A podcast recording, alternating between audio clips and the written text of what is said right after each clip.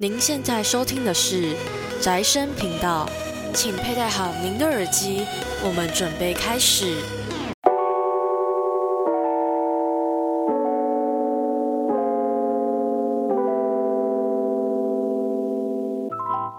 欢迎收听宅宅生友会，我是花。哦，受到疫情的影响，不知道各位听众朋友们现在在家过过得好吗？今天要来跟大家分享的作品类型呢，是欧美同人圈三大设定之一的《哨兵与向导》。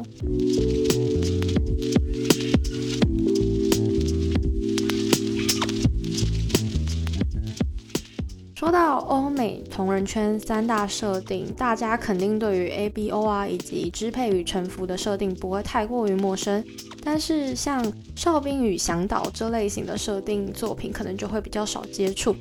呃，主要是因为亚洲来说的话，还是以 ABO 啊，或者是支配与臣服的作品居多。呃，哨兵与向导这类的还是偏少数。对，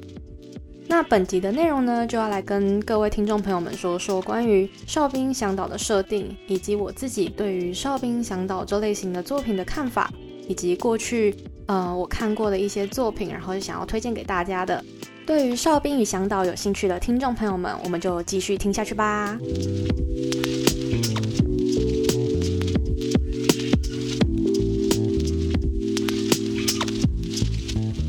关于欧美同人圈的设定啊，其实我比较想要先从呃欧美圈对于 BL 的定义开始说起。那欧美的同人论坛呢，他们将含有男男爱情关系的同人作品呢命名为 Slash。也就是斜线的意思。那呃，slash 呢，它用来指称角色之间呢有存在的一些伴侣关系，但也仅止于就是提一点，大家说哦，他们之间是伴侣哦，并没有明确的像攻受之分啊，或者是谁上谁下的这样的一个意涵。所以在 slash 的作品当中啊，其实会发现我们对于呃攻受之分并非绝对必要，所以有的时候也会没办法从这个。Slash 里面去分辨说哦，到底谁是攻谁是受的这样的一个细部的资讯，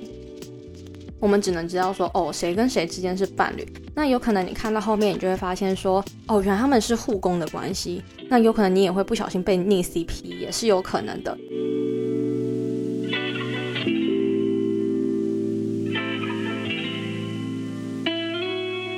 欧美同人圈三大设定当中啊，除了 ABO 有绝对的攻受关系之外呢，在像哨兵与向导以及支配与臣服这两种设定上，基本是维持着像我前面的提到的 Slash 那一种没有明确攻受之分的呃性别权利关系。所以在哨兵向导的作品里面，也不乏会出现健壮哨兵受这样的角色设定。而关于哨兵向导的起源呢，他们源自于美国一九九零年末的一个电视剧，叫做《哨兵》。然后在同人圈的设定当中呢，他们延续了哨兵里面的军事以及武装的这样的一个设定元素。所以在呃这类型的小说同人作品当中呢，蛮常会出现像是《银河英雄传说》那样类型的时空架构背景。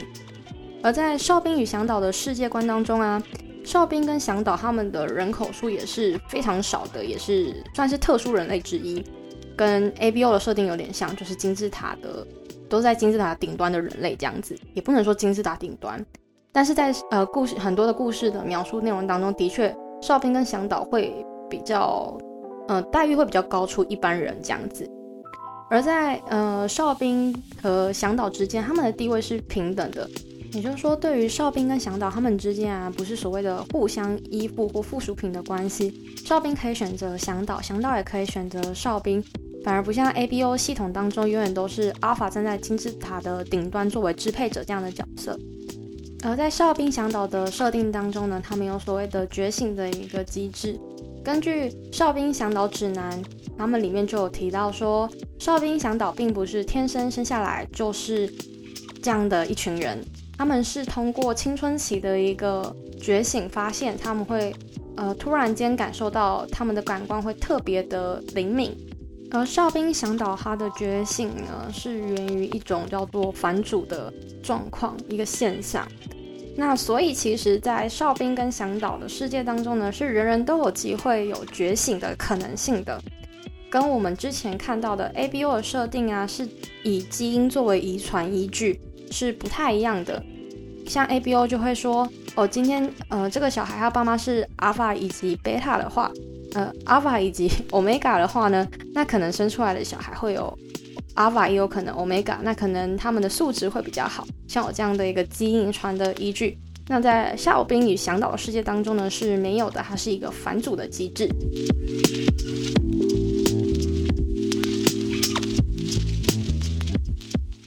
关于哨兵跟响导呢这两种类型要怎么做区分呢？呃，其实他们两个基本上都是属于像是感官或者是精神能力比较高的特殊人类，所以呢在创作上呢其实都有所谓的精神体的存在。那其实精神体呢主要会是以呃像是动物啊、昆虫啊。作为他们的形体为主，那其实可以想象成为就是每一个哨兵啊跟响导啊在觉醒之后啊，身边都有一个呃动物小精灵在他们身边陪伴着他们这样的感觉。关于哨兵呢，通常就是指五感会比较敏锐，然后战斗力高于一普通人的这一群人。那通常他们的个性呢会比较呃暴力一点点，对，然后呢有天生的保护向导的一个。本能。那在哨兵与向导的入门指南里面呢，就有提到说，哨兵是发生在极少数人身上的反祖现象。他们能靠触摸就可以分辨出墓穴的质地，然后靠嗅觉就可以闻出炮弹射击落下后的火药灰烬的味道。那在晚上的时候呢，他的视野就跟猫一样的清新。他们甚至可以听到距离三排桌子以外的非法交易的密语。所以呢，其实对于哨兵来说的话，他们的精密大脑呢要储存非常多不需要以及被迫接受的杂讯。那其实日积月累下来啊，对于哨兵的精神状态啊，会造成很严重的负担。所以其实哨兵会需要向导定期为他们做精神疏导，清理脑袋中的一些杂讯。那当然，向导散发出的向导素也对于哨兵有安抚的作用。那关于向导呢？通常呢，我们就会说向导是共感能力比较强，然后能够感受到他人情绪啊，并且安抚呃暴躁的哨兵的这一群人。那他们一般呢个性都会比较温和，然后比较理智。他的灵敏的精神触知呢，会因为他接收到周遭的情绪而造成他们精神崩溃的一个状况。所以呢，向导通常会构筑自己的精神屏障，保护自己远离精神崩溃的危机。那前面有提到说，哨兵呢，他的五官是比一般人还要发达许多的嘛。那也正是因为这样的一个能力啊，出现了的一个弊端，就是当哨兵呢，他过于集中注意到某一个感知上面的时候呢，他们就会进入到纵的心流状态。而这样的状态呢，对于处在高危险环境当中的哨兵啊，是非常危险的，甚至会走向失控而狂化的一个状况。所以呢，向导的存在呢，就是要阻止呃这样潜在的危机的出现，趁哨兵还没有失控前呢，将他们带离这样心流的状况，并且安抚他们的情绪。而这样的行为呢，就被称作是一个精神疏导，呃，就是向导会以精神触手啊，为哨兵的精神领域啊进行清理这样的一个行为。而向导呢，除了靠所谓的精神梳理进行清理之外呢，还有可以用他们身上的所谓的向导术来安抚身边的哨兵。向导术呢，是指向导分泌的一种特殊的激素，那对哨兵呢有很好的安抚作用。那其实关于向导素的这样的一个设定啊，其实我觉得还蛮类似于 ABO 设定里面的所谓的讯息素这样的一个存在。那哨兵向导的设定当中呢，除了前面提到的这些设定之外啊，还有一个很重要的设定叫做结合。哨兵和响导的结合啊，会使双方的精神啊去稳定、安抚和疏导有更好的效果。那感官延伸和情绪的探知呢，都能得到强化。而这样的一个关系，只要哨兵跟响导他们两方结合同意就好了。那呃，怎样才能算他们两个互相都同意呢？其实哨兵跟向导的剧情当中还蛮常会因为向导他去帮一个哨兵进行安抚或者是梳理的过程当中，他们就产生了生理需求的反应。那在这样的一个需求反应之下呢，只要双方都同意了，然后并且行使之，那基本上就可以确定他们结合了。那肉体上的结合呢，会加强像我前面提到的，就是呃趋于稳定，然后安抚跟疏导效果会更好，然后感官延伸跟情绪探知都可以得到强化。之后呢，他们甚至可以透过就是所谓的精神域的对话，就是我说那个精神触手，他们就可以通过这样的一个方式进行远端的聊天，所以他们不需要手机，他们也不需要什么 Line 啊、什么 Telegram 什么都不需要，他们就是只需要就是脑中就是哔哔哔，我现在想要你，我想跟你讲话，那他就可以瞬间连上联系上对方，然后跟他们进行通话。那结合之后的哨兵跟响导呢，就没有什么可以将他们分开的了，即使是死亡也是一样哦。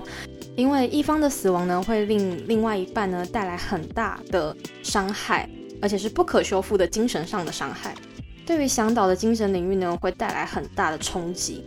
哨兵呢会进入狂化的状态呢，然后最终走入自我毁灭的一个下场。所以呢，其实。结合对于哨兵跟向导也是需要思考的一件事情，就是他今天可不可以贸然的跟这位不管是哨兵还是向导进行结合？因为通常结合就代表，呃，你没办法离开另外一半，然后你们也没办法分离，你们就就就此绑定。所以其实我觉得他们两个之间也也很像是枪与扳机的关系，的确就是不能没有你，也没有不能没有我。然后也是我觉得也是因为这样的一个状态会让。在观看的人会觉得天啊，这个设定很萌，然后甚至会很喜欢这样的一个配置。而我也是在看了就是哨兵跟响导之后啊，觉得嗯，哨兵跟响导在哦我前面提到的三大设定当中的 A B O 啊，或者是呃支配与臣服来说的话，它其实更符合酷儿文学的一个范畴。它第一，它不再局限于就是传统异性恋的单一关系，而且它在他们的关系下面是对等的，就是哨兵跟向导没有存在于一个上对下或者是下对上的从属关系吼。所以其实我觉得以呃欧美三大同人圈来看下来的话，我其实会更喜欢哨兵跟向导这类型的作品。但可惜就是真的目前能读到的哨兵向导类型的作品真的实在是太少了。那关于哨兵跟向导的早期作品呢，我觉得应该最早我看的。就是呃福尔摩斯的同人，然后它叫做维多利亚时期伦敦哨兵和向导的观察报告。那在这个作品当中啊，很有趣，它基本上就描述了哨兵跟向导的基础设定之外啊，也从既有的设定当中衍生出新的设定。当然，其实，在很多就是呃近期或是陆陆续续的同人作品当中啊，多少都会。根据作者的喜好啊，或者是剧情的编排，然后做出设定上的一些更动。像我今天要跟大家推荐的作品《非正常海域》，它的世界观其实就建立在世界当中有很多特殊人类。那这些特殊人类啊，包含了就是地底人啊、半丧尸化的人类啊、哨兵响导、那雪人、茶茶老，然后海童跟狼人等这样的一个设定。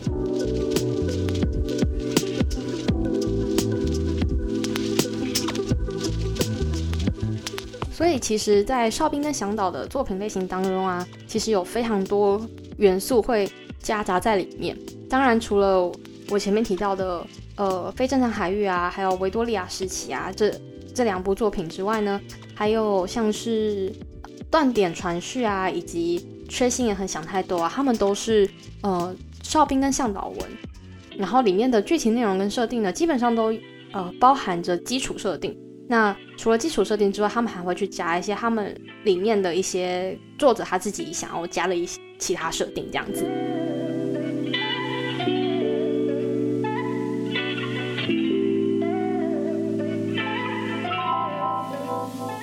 那回到这非正常海域，我今天要推荐的作品《非正常海域》呢，是晋江文学作家梁禅二零一八年的作品。那它的呃剧情设定呢，跳脱过去的。呃，比较常见哨兵跟响导以精神体打斗为主的军事武装元素的设定，而是走非战斗型的哨兵响导类型。然后呢，它更进一步延伸，将我前面有提到的精神域或者是精神体还是精神处置这这类的东西呢，它回归到就是人类的精神领域，也就是它里面会提到的海域。那除了前面所说的一般的哨兵响导的设定之外呢，它还加了一个。专属于向导的一个职业，叫做精神调剂师。那精神调剂师是在做什么的呢？它主要就是指说，今天呢，不管少哪一个哨兵，都可以通过精神调剂师。进行深层的精神上的安抚以及探索。那这样的设定呢，解决了我前面提到的没有结合的哨兵，如果遇到了狂化症状的话怎么办的解套方式。那其实就有点类似于高级向导的设定，它能替不同的哨兵进行深入的寻绎。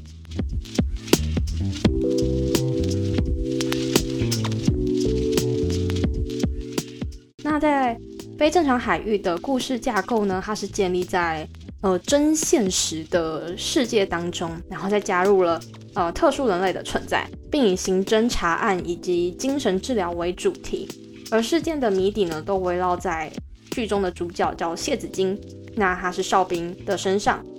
另外一位主角呢，秦哥，他作为一个向导呢，也同时身为精神调剂科科长，他对于谢子金的到来一开始是非常嫌弃。然后呢，随着谜底的揭晓，然后同时在过程当中，他们彼此就互相交流嘛，然后直到他们坠入情网。尽管到后面的剧情呢，出现了有点八点档就是失忆的环节，我们的主角情歌呢，他都选择了不离不弃，然后照顾谢子金。我觉得在呃主角之间的故事的铺陈来说，我觉得是。非常刚刚好的，尽管它有所谓的八点档的失忆环节，当然八点档只是我比较夸饰的讲法但呃，我觉得在作者笔下，其实他把这一段写的还不错。对，大家不要因为听到八点档失忆环节就就吓到不看了。那我们回到故事的内容来说，那这个故事呢，它是采单元剧的方式，那每一个单元呢都有不同的案子，所以其实大家不用担心说啊，它会不会是大长篇，会不会看不完。还是看了心很累，忘记前面的剧情，还演什么什么之类的。其实不会，因为它就是一个案子，然后一个案子差不多十五章吧，十章到十五章左右。我印象中，如果没有记错的话，对，所以其实是非常刚好的。基本上你可以当睡前小屋，如果你不不害怕这样剧情的话，你就可以当睡前小屋，然后翻个一小章来看，然后看完了到一个段落，然后合上睡觉，这也是可以的。每个案子呢，它随着案子的推进啊，秦哥也渐渐的开始揭开了谢子金的谜底嘛。那我觉得在所有的故事的编排上以及内容处理上啊，都非常的用心。他从开篇的血与酒啊，以呃杀婴的事件来引人入胜。而在这一案当中啊，应该说除了他是第一篇案子，同时他我也是我我觉得也是里面我最喜欢的一个案子了。它里面描写了关于医疗体系当中到处充斥着官僚风气之外啊，还有与案件的被害人就是数百名不被期望诞生的婴儿的故事。这些婴儿为什么会死亡呢？因为接生的医生呢，他受了委托，就是可能从这些家长上面就说，哦，我不希望我的孩子出生，或者是我不希望是怎么样的孩子，性别不对，还是。种族不对之类的，然后身为医生呢，就动手扼杀这些还未体验人生酸甜苦辣的小婴儿们。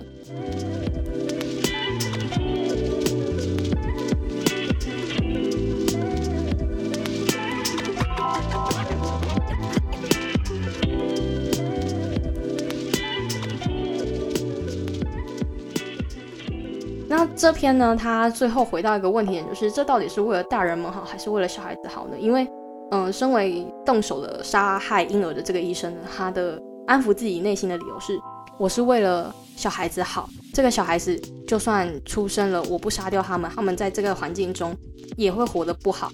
当然，这个问题非常沉重，我也不好给予答案或者是解答，但。但我在看完之后，其实我内心是非常沉重，就是我觉得天哪，开篇就来一个这么沉重的案子，好吗？那当然，在侦查这个案子的过程当中呢，也发现了案外案啊，或者是呃其他相关的案子。那这个案子呢，也随着加害者本身突然的去世呢，呃，留下许多未解的谜团，需要我们的主角们去一一梳理以及破案。所以接续着后篇的像访客啊、亲爱的仇人啊。呃，孔雀、阿班火，以及最后一案的春水锋芒，它每一篇其实都是一个猎奇的案件故事，而在阅读的过程当中呢，都能看到每一案当中的受害者啊，或是被害者，他如何被看待，他们备受伤害的痛苦的心，并且突破他们的心防去解决这个案子的故事，并且揭晓谜底。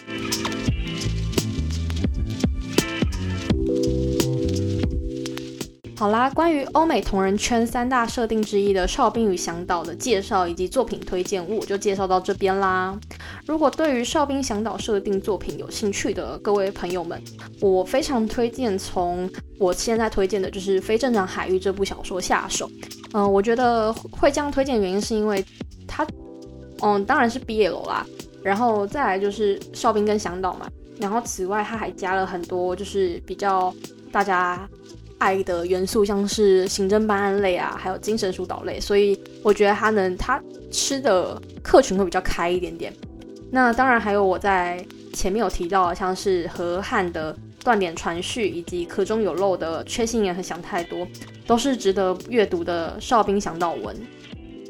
好啦，今天的这个设定深得我心，《哨兵向导奇幻物语》就跟各位听众朋友们分享到这边啦。喜欢今天的作品分享的朋友们，欢迎到我的 IG 上面跟我说你也喜欢，以及给予我不同的观后感想哦。以及别忘了追踪订阅仔仔生友会频道。我是花，我们下次见啦，拜拜。